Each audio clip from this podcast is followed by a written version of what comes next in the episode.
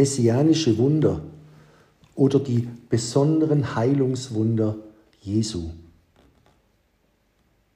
Lepra wurde vom mosaischen Gesetz in einer einzigartigen Weise behandelt. Diese Krankheit hatte immer den Anschein von göttlicher Bestrafung. Wenn Gott strafte, tat er dies oft durch Lepra.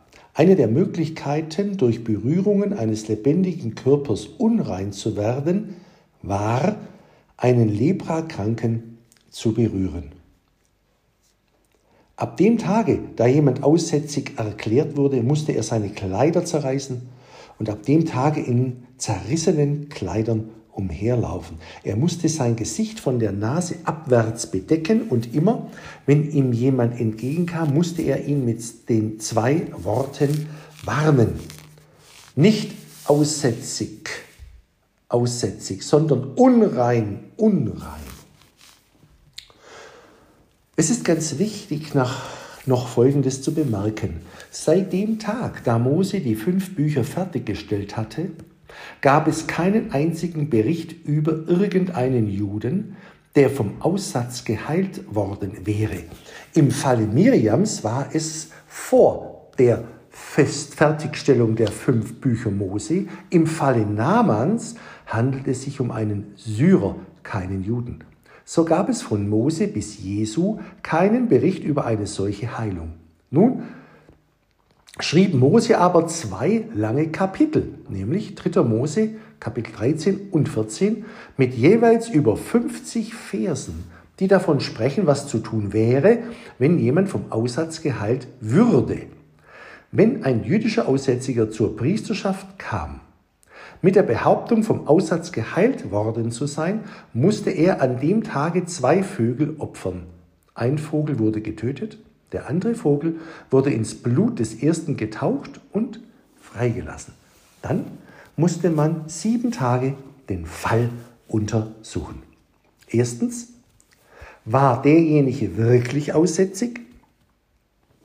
Da nur ein Priester jemanden als aussätzig erklären konnte, musste es ja eine derartige Auseinandersetzung geben. Wenn die Antwort Ja war, wurde untersucht, ob er wirklich geheilt worden war.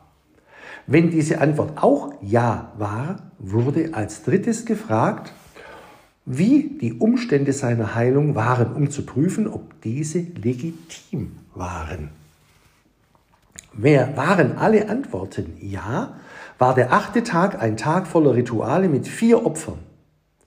Ein Sündopfer, ein Opfer, an dem man vorübergehen musste, ein Brandopfer und ein Speiseopfer. Man nahm Blut vom Sündopfer und tupfte es an drei Körperstellen des Betroffenen, an sein rechtes Ohr, seinen rechten Daumen und seine rechte große Zehe. Das gleiche wurde mit dem Blut des zweiten Opfers gemacht. Dann nahm man das Öl und strich es an dieselben Körperstellen. Danach wurde der Mann in der jüdischen Gemeinschaft wieder willkommen geheißen. Dann hatte er wieder die Freiheit, den Tempelbezirk zu betreten diese Details stammen von Mose.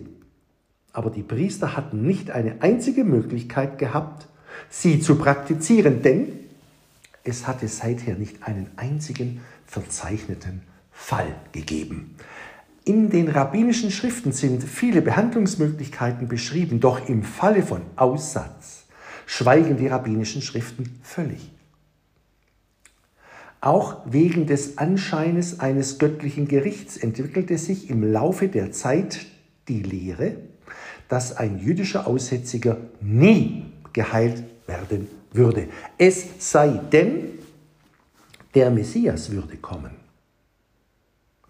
Eine kurze Zeit bevor Jesus kam, hatten die Rabbiner die Wunder in zwei Kategorien geteilt.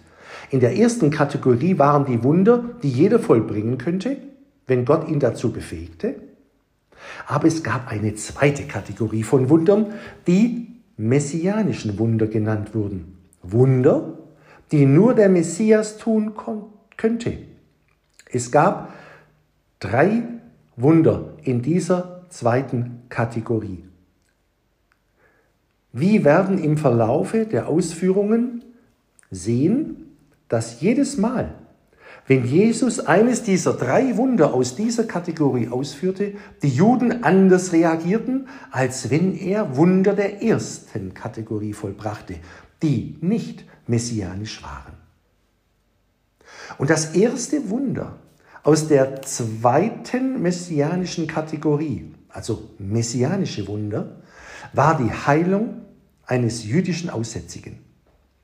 Wenn wir diesen jüdischen Hintergrund kennen, können wir verstehen, warum Dinge so geschahen, wie sie geschahen. In Markus Kapitel 1, Vers 40 und in Matthäus Kapitel 8, Vers 2 heißt es einfach, dass der Mann aussätzig war. Aber Lukas als Arzt beschrieb immer mehr Details, wenn es um Heilungen ging. Zum Beispiel nehmen die anderen Evangelisten, als sie das Gleichnis vom Kamel und dem Nadelöhr beschreiben, den Begriff einer Nähnadel. Nur Lukas verwendet einen anderen Begriff, den einer Operationsnadel. Das ist typisch für Lukas. Er nimmt Bezug auf seinen Beruf. So lesen wir in Lukas Kapitel 5, Vers 12, dass der Mann voller Aussatz war. Das bedeutet, dass der Aussatz voll entwickelt war und es würde nicht mehr lange dauern, bis dieser Mann sterben würde. In Markus Kapitel 1, Vers 40 sagte der Mann, wenn du willst, kannst du mich reinmachen. Er sagte nicht, kannst du mich heilen, denn diese Krankheit machte ihn auf Dauer unrein. In Lukas Kapitel 5, Vers 13 berührte ihn Jesus. Das war in sich schon ein Akt der Liebe, denn dies war das erste Mal, seit der Mann aussätzig erklärt worden war, dass ihn jemand berührte. Denn ab dem Tag, da er aussätzig erklärt worden war, war er unberührbar. Aber Jesus Berührung heilte den Mann. Und das erste der drei messianischen Wunder war vollbracht. Schauen wir was er ihm in Lukas Kapitel 5, Vers 14 sagt. Und er gebot ihm, dass er es niemand sagen sollte.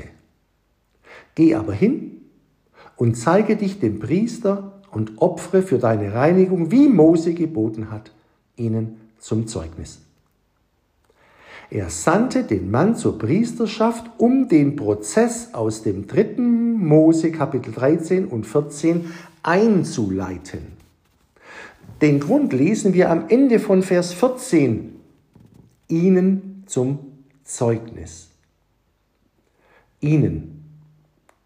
Das bedeutet den jüdischen Führern. Jesus möchte, dass sie seinen Anspruch ernst nehmen. Und so ging der Mann zur Priesterschaft und teilte mit, dass er ein geheilter Aussätziger sei und wolle, dass sie die beiden Vögel opfern. Für die nächsten sieben Tage würde der Fall in den folgenden drei Aspekten genau untersucht werden. Erstens, war er wirklich aussätzig? Zweitens, wenn ja, wurde er wirklich geheilt? Und drittens, das Wichtigste, war es ein Mann namens Jesus von Nazareth, der ihn geheilt hatte. In der jüdischen Gesellschaft beanspruchte jeder für sich, der einen jüdischen Aussätzigen heilte, automatisch der Messias zu sein. Noch einmal, mit dem, was wir jetzt wissen, können wir besser verstehen, was passierte. Gemäß Lukas Kapitel 5, Vers 16 zog sich Jesus in die Wüste zurück, um zu beten. Und er betete für das, was jetzt als nächstes geschehen wird.